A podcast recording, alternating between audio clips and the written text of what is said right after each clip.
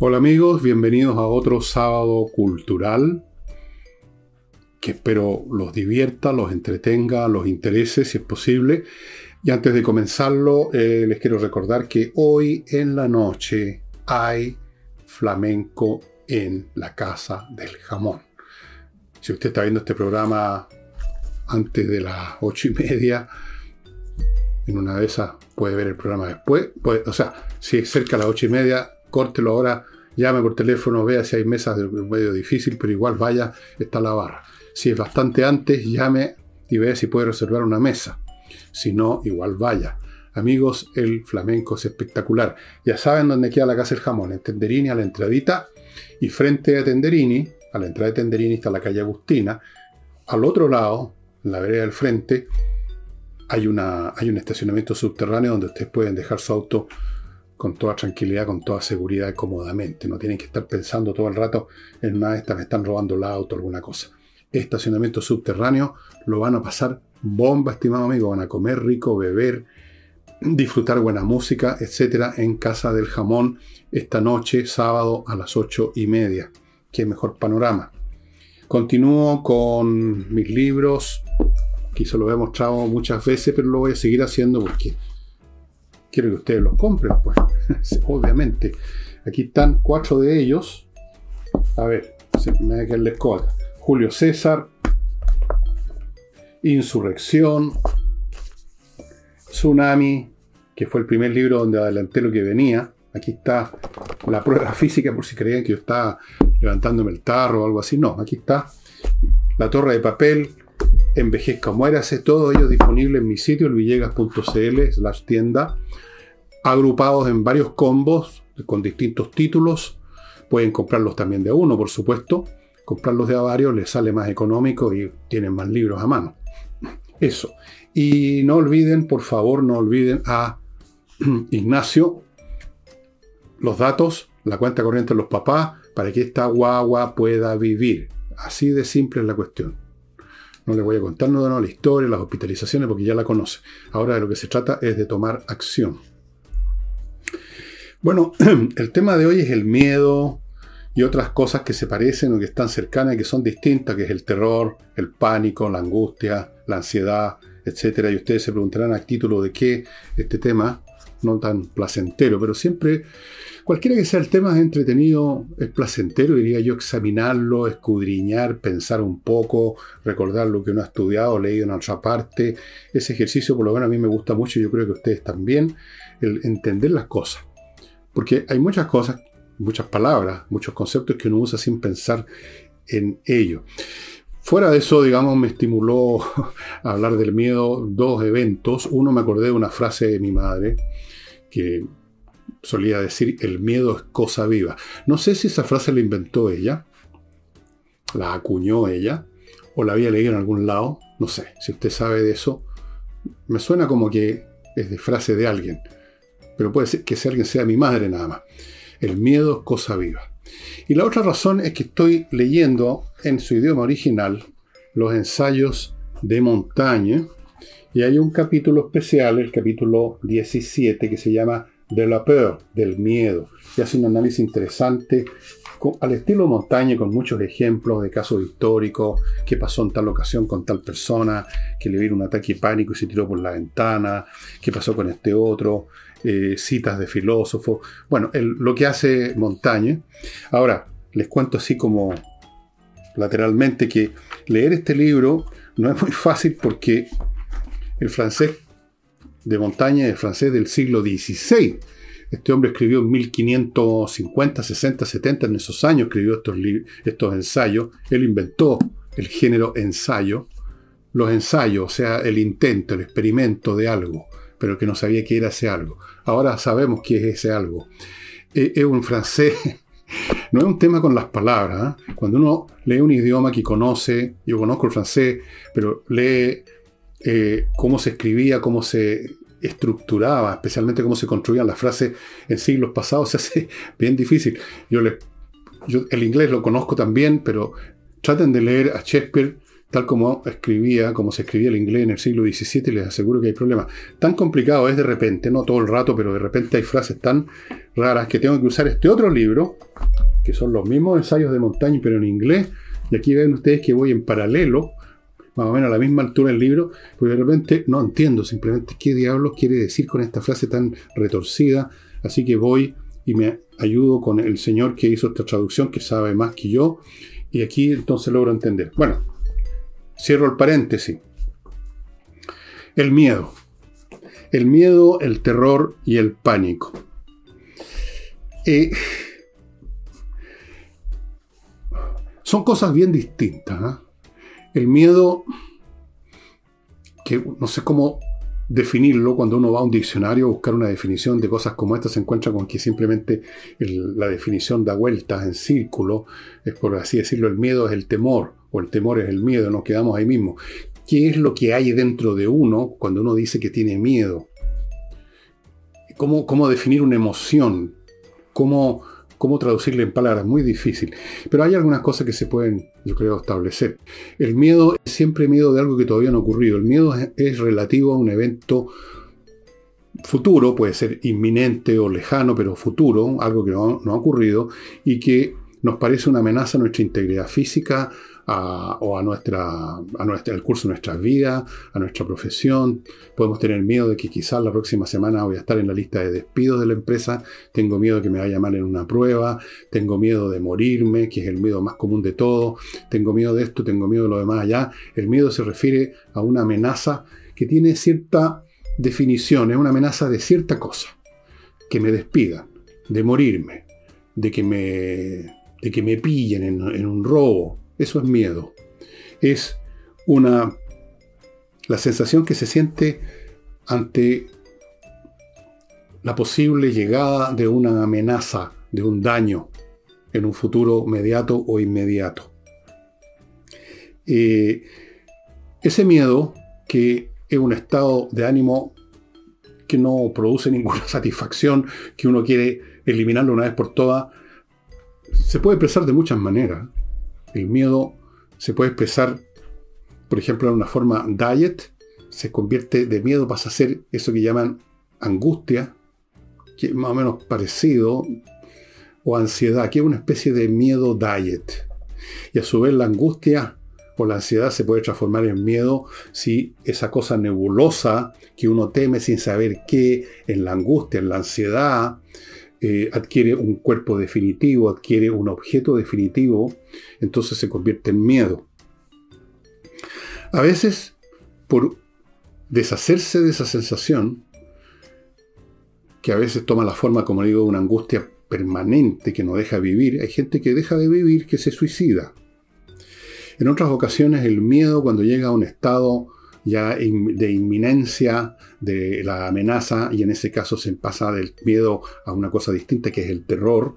Entonces puede inspirar, por ejemplo, lo contrario al suicidio, puede inspirar un acto heroico, es una manera de huir, una, especie de huida. El miedo inspira eh, toda clase de bajezas. El miedo a perder la pega inspira ponerse uno obsecuente, eh, con el jefe, eh, inspira la deslealtad por miedo a que me pase lo mismo que a él, entonces ya nunca más me voy a acercar a él porque le pasó algo malo y no quiero que me vean cerca de él. Deslealtad. Puede inspirar eh, la traición. Por lo mismo, la cosa es salvar el pellejo de, este de esto que se nos viene encima. Entonces traicionemos a alguien, echémosle la culpa a alguien. A veces el miedo, y es una de las formas que estudió acá este caballero Montaño, que yo les recomiendo mucho leer, es muy entretenido, pero leanlo en castellano. Hay traducciones el castellano por montones. O a lo más en inglés, pero no en francés del siglo XVI. Eh, parálisis. El miedo puede paralizar a una persona. Paralizarlo físicamente o espiritualmente no sabe qué hacer, queda, queda digamos, inmovilizado, como congelado. Eh, a veces incluso puede inspirar un rapto de heroísmo, el miedo. La cosa es escapar de este estado en que viene algo pero todavía no ha llegado y, lo que uno siente esperando la llegada de ese mal es intolerable. Entonces, precipitamos las cosas.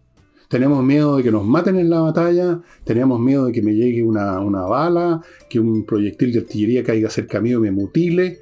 Entonces corremos hacia el enemigo, a la bayoneta, para salir de eso. Em, pero es raro. Generalmente el miedo lo que inspira es la huida, exactamente lo contrario. Esa es la otra conducta que se me está escapando, la huida. Esa es la más común. La más común.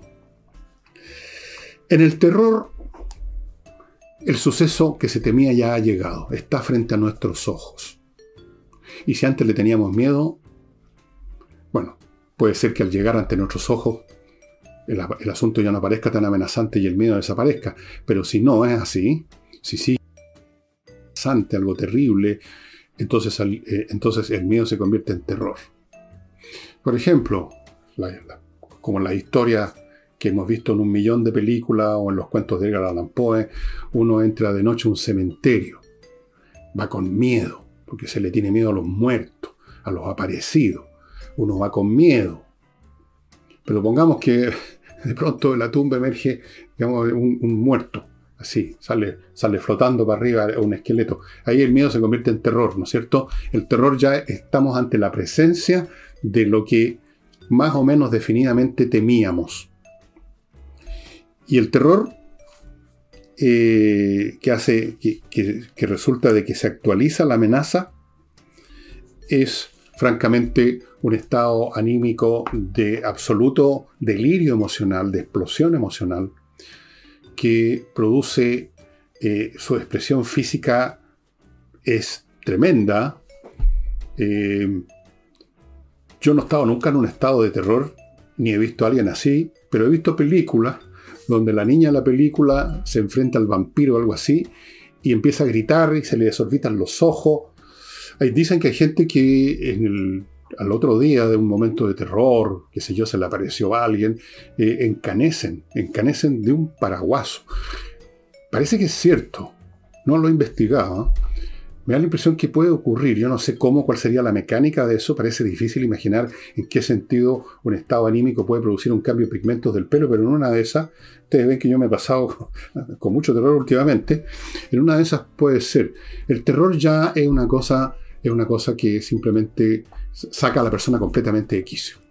En el terror la gente puede correr hacia el abismo. En el terror la gente ya no piensa nada. Ya no es una huida que tiene algún elemento de racionalidad, arranquemos de aquí, vamos para allá. En el terror hay un estallido emocional brutal y la persona no tiene idea de qué es lo que hace. Algunos, como digo, se quedan parados, otros corren, corren al, peligro mismo. Eh, el terror es algo, algo muy brutal y. qué sé yo. Pero yo no lo conozco, yo no lo he experimentado, nunca terror. Afortunadamente, hasta el momento he tenido una vida bastante.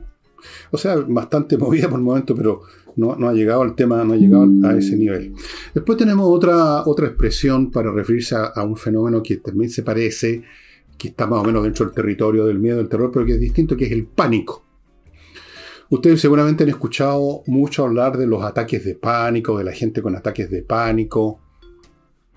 Pero el pánico se llama así ese problema psicológico, pero el pánico probablemente tal tiene otra textura y desde luego tiene otro origen en la palabra pánico. Pánico viene de la palabra pan, del dios pan de los griegos. Como ustedes saben, el dios pan, o sea, Dionisio, también llamado Baco, es el dios de la en la mitología griega del chacoteo, de, perseguir a las fulanas, del vino, pero hay un aspecto feroz también en, Pan o Dionisio o Baco. Hay algo, creo que Pan y Dionisio y Baco es lo mismo, en una de esas estoy equivocado, pero Pan tiene también un aspecto, un aspecto, tiene una cara B, digamos. Y en la antigüedad se hablaba de que una muchedumbre, porque en general el pánico tiene que ver no con los individuos, no solo con los individuos, sino que con muchedumbre. Decía que el pánico es una explosión de miedo de un montón de gente sin haber ninguna razón clara. Por ejemplo, hay muchas historias de antes de una batalla, uno de los ejércitos entra en pánico sin haber todavía ninguna razón, no ha empezado la batalla, quizás no va a haber batalla, En la antigüedad, por ejemplo, cuando se enfrentaban dos ejércitos que iban a combatir mano a mano, como ustedes saben, la batalla no empezaba al tiro como en las películas que tienen que hacerla, empezar al tiro. Podían de repente estar horas o días enfrentándose sin que ocurriera nada, ambas partes esperando una mejor ocasión o qué sé yo. Entonces no ocurría nada, pero en ocasiones en uno de los dos ejércitos entraba en pánico, no se sabía por qué, un miedo indefinido cobraba fuerza, se expandía como un incendio en una pradera reseca y todos salían arrancando y no había ninguna explicación. El pánico, o sea, algo que es como una mezcla entre miedo y temor, miedo, terror, ansiedad, una, no, más bien se parece a la ansiedad pero multiplicada por mil porque no hay un objeto fijo, como en el miedo o como en el terror, sino que es indefinido. Lo definitorio, a su vez, del pánico es eso, lo indefinido de la causa. El terror pánico, que es otra expresión que a veces se usa, es un terror que no tiene, no tiene rostro. Es, uno podría entrar a, a especular en esto, si me lo permiten, y decir que es un terror cósmico, un terror ante lo que puede ser terrorífico, un terror ante fuerzas que no conocemos, pero que son amenazantes y mucho mayores que nosotros, que nos pueden aplastar, pero no sabemos cuáles son, dónde están, en qué momento van a aparecer. Es como que el cosmos en su conjunto se convierte en un enemigo potencial. Entonces un miedo a todo. Un miedo a todo y por lo tanto a nada. Al final de cuentas, las dos extremos se, se juntan. El pánico.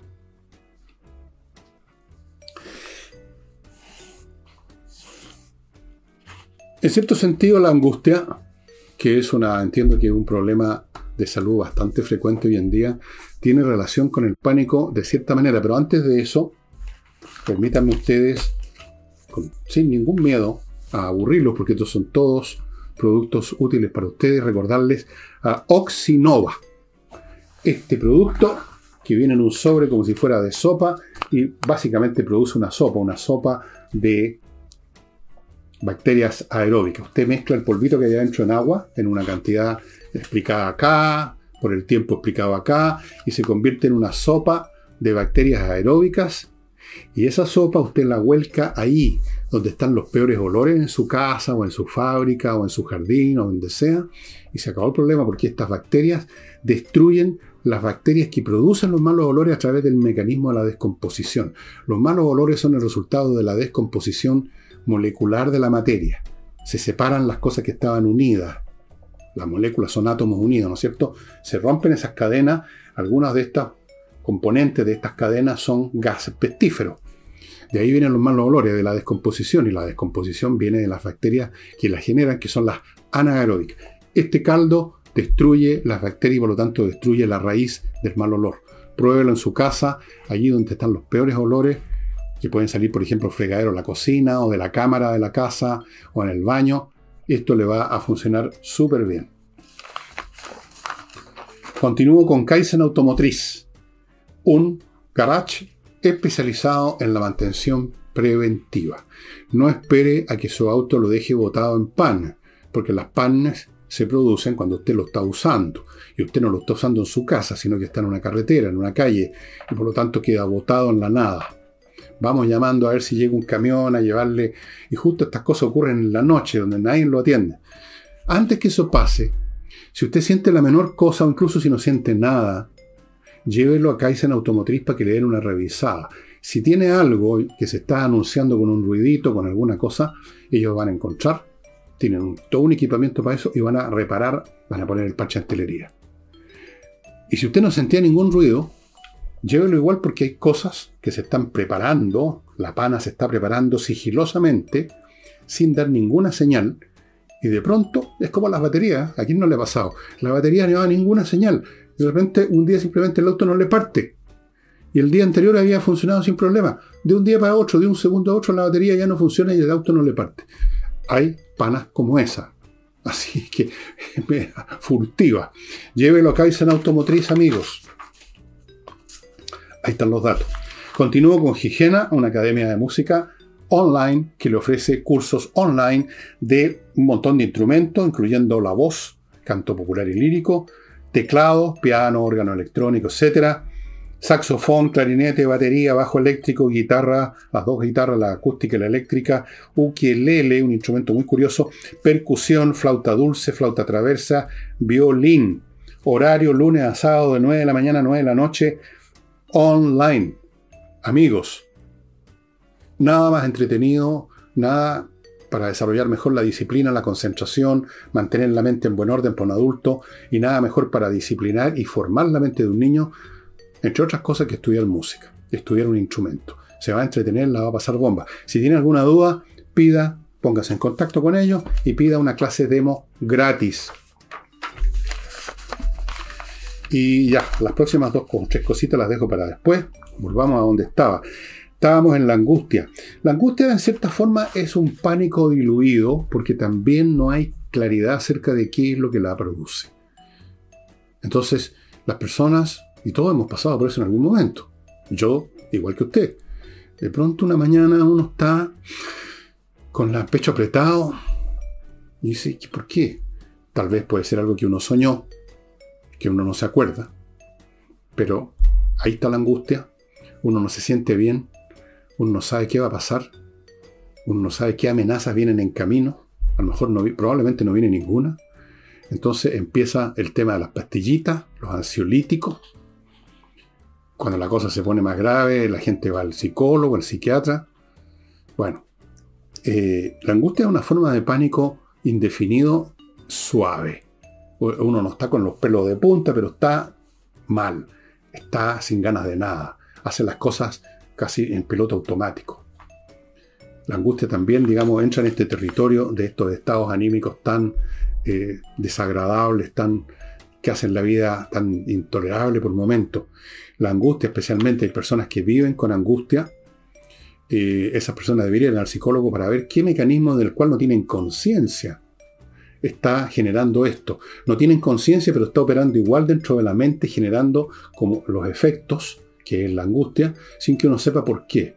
Cuando uno descubre el por qué, cuando uno descubre que el esqueleto era de, digamos, no era de verdad, cuando uno descubre que era todo de mentira, o cuando uno descubre que era una cosa que se puede superar, se acaba la angustia.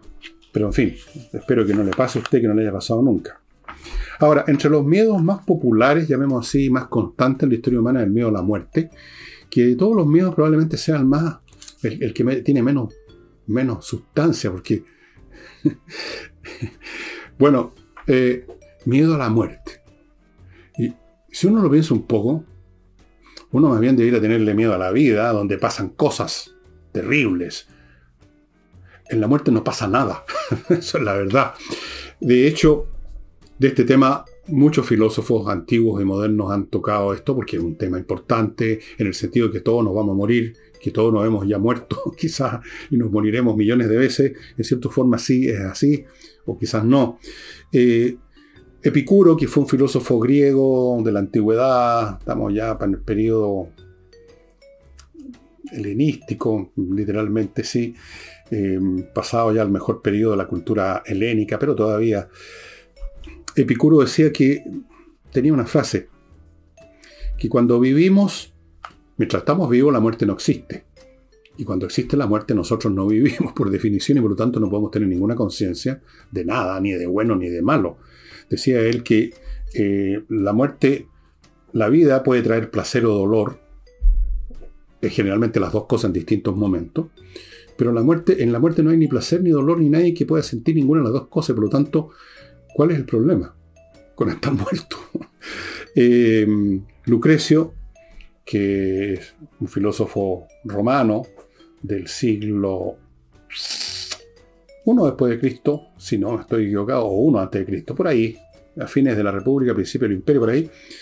Eh, también, por supuesto, decía que no tenía sentido, decía, decía a la gente, échale una mirada a las inmensidades de tiempo que han transcurrido antes de nacer y ve lo poco que te importaron, o sea, no te importaron nada, no tuviste ningún problema.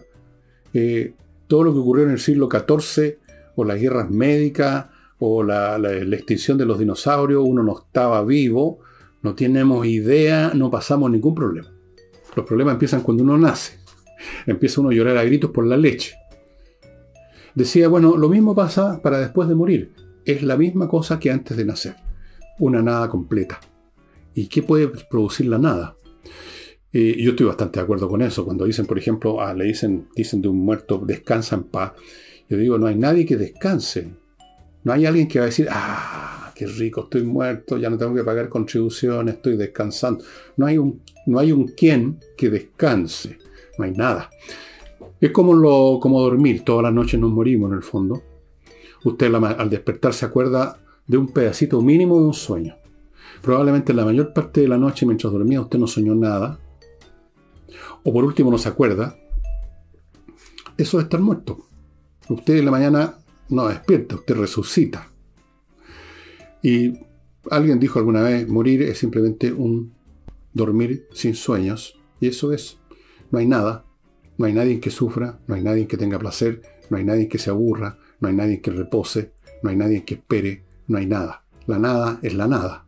O sea, ni siquiera es la nada. Entonces, estos filósofos nos dicen que no hay que preocuparse de la muerte. No hay que preocuparse de la muerte. Quizá haya que preocuparse del morir, que es un proceso que se vive, por lo tanto no es todavía la muerte. La agonía es una parte de la vida. Pero ¿qué es lo que tememos? Bueno, los dolores físicos, ok. Eh, tememos que no vamos a tener... Eh, tememos muchas cosas. Eh, pero temer las cosas que ya no se van a ver no es lo mismo al miedo a estar muerto. Son cosas diferentes. Eh, uno puede tener pena, por así decirlo, ¿no? Eh, no voy a ver, yo por ejemplo sé que no voy a ver ya adulta a mi última nieta, que ha cumplido hace poco seis meses. No, yo sé que no la voy a ver porque para verla a los 20, 30 años yo tendría que tener una edad que no voy a llegar. Yo sé que no voy a llegar a esa edad. Yo sé más o menos a qué edad voy a llegar. Me da un poco pena. Pero no me da miedo. Son cosas distintas. Y sé además que una vez muerto no voy a tener ningún problema. No voy a tener pena de que no estoy viendo a mi última nieta. Nada. Nada. Desapareció Fernando Villegas simplemente. Desapareció. no somos nada, al final de cuentas. Eso es la realidad de las cosas. Em, algunos piensan que hay un alma que sobrevive y que no hay que tenerle miedo a la muerte porque en realidad no existe la muerte, sino que hay otra, uno pasa a otra vida. Bueno, yo no creo eso. Yo no creo que haya una alma, o sea, una identidad vaporosa llamada alma, que no tiene cuerpo, pero que tiene mi personalidad, que vaya a irse a algún lado. No creo en eso. Los creyentes en Dios normalmente creen en eso, que hay otro mundo donde esa alma va y en algunos casos es premiada en el cielo, en otros casos es castigada en el infierno, en otros casos ninguna de las dos, sino que no por a dónde se van. Eh, yo no creo, yo no creo eso, no puedo creerlo, pero no me produce ninguna angustia no creerlo, porque sé que una vez muerto, precisamente porque no creo en que hay un alma, no va a haber nadie que sufra no tener alma. no hay nadie que sufra que no hay otra vida, porque no la hay. Y no habiéndola, no puedo sufrirla. Es una cuestión bastante evidente, ¿no? Amigos, como estamos todavía todos viviendo, necesitamos cosas en este mundo. La vida es acción. No nos preocupemos de la muerte, preocupémonos de la vida nada más. Learning Group, si usted es una persona con ideas que quiere emprender una actividad, pero no sabe cómo, o tiene, aquí sí que el miedo viene a cuento, tiene miedo de meter las patas, como le pasa a tantos que creen que llegar y llevar, entre a las clases que ofrece el Learning Group, que es una academia formada por puros emprendedores exitosos, no profesores teóricos, gente que le ha ido bien en su emprendimiento y que les cuentan a ustedes, bueno, cómo se hace esta cuestión, cómo la idea se convierte en realidad, cómo pasamos de la imaginación a la acción, cómo, cuál es el primer paso si tenemos una, queremos emprender un negocio de este tipo o de este otro. Todo eso se lo ofrece el Learning Group, ya sea en clases presenciales, en sus locales, ustedes están viendo los datos a mi derecha, en Providencia, o clases transmitidas en vivo por Internet a todo Chile en tiempo real. Amigos, hay un montón de actividades en las que ellos especialmente hacen énfasis y es cuestión que usted se ponga en contacto con ellos y ahí va a ver si le conviene o no a muchos de ustedes les va a convenir. Learning Group. Continúo con el buffet de abogados de González y compañía, abogados penalistas. O sea, dedicados a ver casos que llevan a un tribunal por disposiciones del Código Penal, o sea, delitos. Si a usted lo están acusando de un delito que no cometió, como han habido tantos casos, o si usted quiere llevar a alguien, acusarlo de un delito, por ejemplo, lo estafaron, lo robaron, eso forma parte, me parece, del Código Penal, pero lo que sea, póngase en manos de penalistas porque los penalistas son los que realmente entienden de estas cuestiones. Ponerse en manos de un abogado que en general le hace, a, le hace a todo es un abogado que no le hace a nada, en el fondo salvo cobrarle cada 15 días le está pidiendo otro cheque. Póngase en manos de González y compañía que tienen casos espectaculares en que han salido exitosos, son abogados expertos. Algunos de ellos fueron fiscales, conocen todo el tema de la acusación y por lo tanto conocen muy bien el tema de la defensa. Si usted es víctima de un delito, si usted lo están acusando de un delito, póngase en contacto con González y compañía y termino recordándoles amigos miclimo.com que está todavía en este momento celebrando su propio ciberclimo o ciberclima. Ellos partieron antes que los demás, entiendo que esto parte el lunes, con su ciber, que significa que los productos, o sea, los, los, climatizadores, los aparatos que producen este clima de verano y invierno, el clima que usted quiere, esos aparatos, la instalación, la mantención está con tremendos descuentos.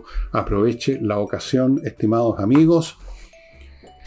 Miren cómo estoy yo, con una camisita de verano y se me puse esto. ¿Saben ustedes por qué? Porque hay un señor que me ha acribillado me acribillaba, ya no, de mail diciéndome, por favor, si me llega, póngase algo encima, porque verlo así en pelota me da frío a mí. Bueno, ok, pero necesito cerrarla mucho, porque tengo el clima que quiero, lo tengo en este momento a 22 grados, y esa es la temperatura que tengo aquí en este estudio. Bueno, amigos, el miedo entonces a la muerte está, yo creo, de más. Pero si ustedes están interesados en, este tema, eh, hay muchísimo material en internet eh, hay muchísimas cosas que ustedes pueden bajar gratis de lo que dijeron filósofos de la antigüedad, filósofos modernos, etc. Si están interesados en el aspecto psicológico y psiquiátrico, hay también mucho material. Y si ustedes, entre paréntesis, les llamó la atención, cosa que ojalá haya ocurrido, este señor Montaño, también lo tengo en castellano, unas ediciones que leí cuando era cabro chico. Ahora las estoy leyendo en otros idiomas porque me gusta leer en otros idiomas. ¿Saben para qué? algunas veces para ver cómo escribió realmente el autor. Este es su idioma original. En otras ocasiones para practicar otros idiomas. Entonces es bueno, aunque uno pudiera leer en castellano, que por supuesto es más expedito, leer en otro idioma para ir manteniendo, consolidando los idiomas, porque los idiomas si no se practican, si no se leen, si no se hablan, se empiezan a perder. Les recomiendo mucho Michel de Montaña, que ustedes vean esta edición en inglés, muy clara, un poquito un poquito, bueno, el inglés es un idioma que muy conciso, muy, muy clarito, quizás se pierde un poco de la gracia, pero que una gracia difícil de de, repente entender del original en francés. C dice aquí nueva edición, pero la edición nueva pues será muy nueva, pero igual uno, este francés, de repente me lo tengo que leer tres, cuatro veces cada párrafo hasta que finalmente lo entiendo y a veces no, y tengo que recurrir a este otro libro para entender qué es lo que está diciendo mi amigo Michel de Montaigne, un hombre que vivió en medio de las guerras religiosas que habían en Francia en medio en la mitad del siglo XVI y él fue un ejemplo en sus escritos y en su vida de esa virtud que es la tolerancia, a la cual hablan mucho los intolerantes siempre quieren tolerancia con sus ideas, pero son intolerantes con las de otros. Él era la tolerancia porque era escéptico. Un escéptico es alguien que no cree mucho en nada, que pone todo en duda, que analiza las cosas a tal punto que se caen en pedazos muchas de ellas porque no tenían sustancia, o si la tienen es una sustancia en todo caso relativa a otros. Todas las cosas no son nada, nada absoluto en este mundo, todo es relativo a otros todo un flujo, toda una transformación. Y cuando uno ve las cosas así como lo hacía Michel de Montaigne, uno naturalmente que no se puede casar con un dogma. Imposible. Y menos matar por un dogma, eso es, imposible. ¿Cómo matar por una idea que uno, sabe que es relativa, que es transitoria, que está repleta de errores, que puede mañana cambiar, la realidad puede cambiar y hay que cambiar la idea, o la idea es incompleta? Eso era Montaña, un escéptico. Decía que creía en Dios de todas maneras, que era cristiano, pero por supuesto nadie sabe realmente qué pensaba en su interioridad. En ese tiempo no, no era muy saludable decir yo soy ateo. Entonces se le habrían ido encima tanto los protestantes como los católicos, lo habrían hecho los dos despanzurrados. Así que él siempre de vez en cuando tiraba la cosa de su creencia de Dios y todo, pero muy rara vez. En general, si uno examina bien lo que escribía en muchos, en muchos de los tópicos que toca aquí, eh, se ve que no, tenía mucha confianza en esto de la vida eterna. Eh, a, veces casi se le sale, ¿no? Otras veces no. Un hombre así es un hombre tolerante, un hombre digno de ser amado, un hombre amable, un hombre que nunca nos va a hacer daño, un hombre que no nos va a perseguir. Y por lo tanto, dejando de lado el tema del miedo, de la muerte y todo lo demás, lean a Montaña porque la cantidad de temas que trata, algunos que parecen absolutamente, como dijéramos, banales, pero en todos ellos, como persona hibilosa que era y muy erudito, era un hombre que se había leído todo lo que estaba disponible, miren la cantidad de temas, de la ociosidad, de los mentirosos, de hablar pronto o tardíamente, de la constancia. Eh, del castigo de la cobardía, a propósito del miedo.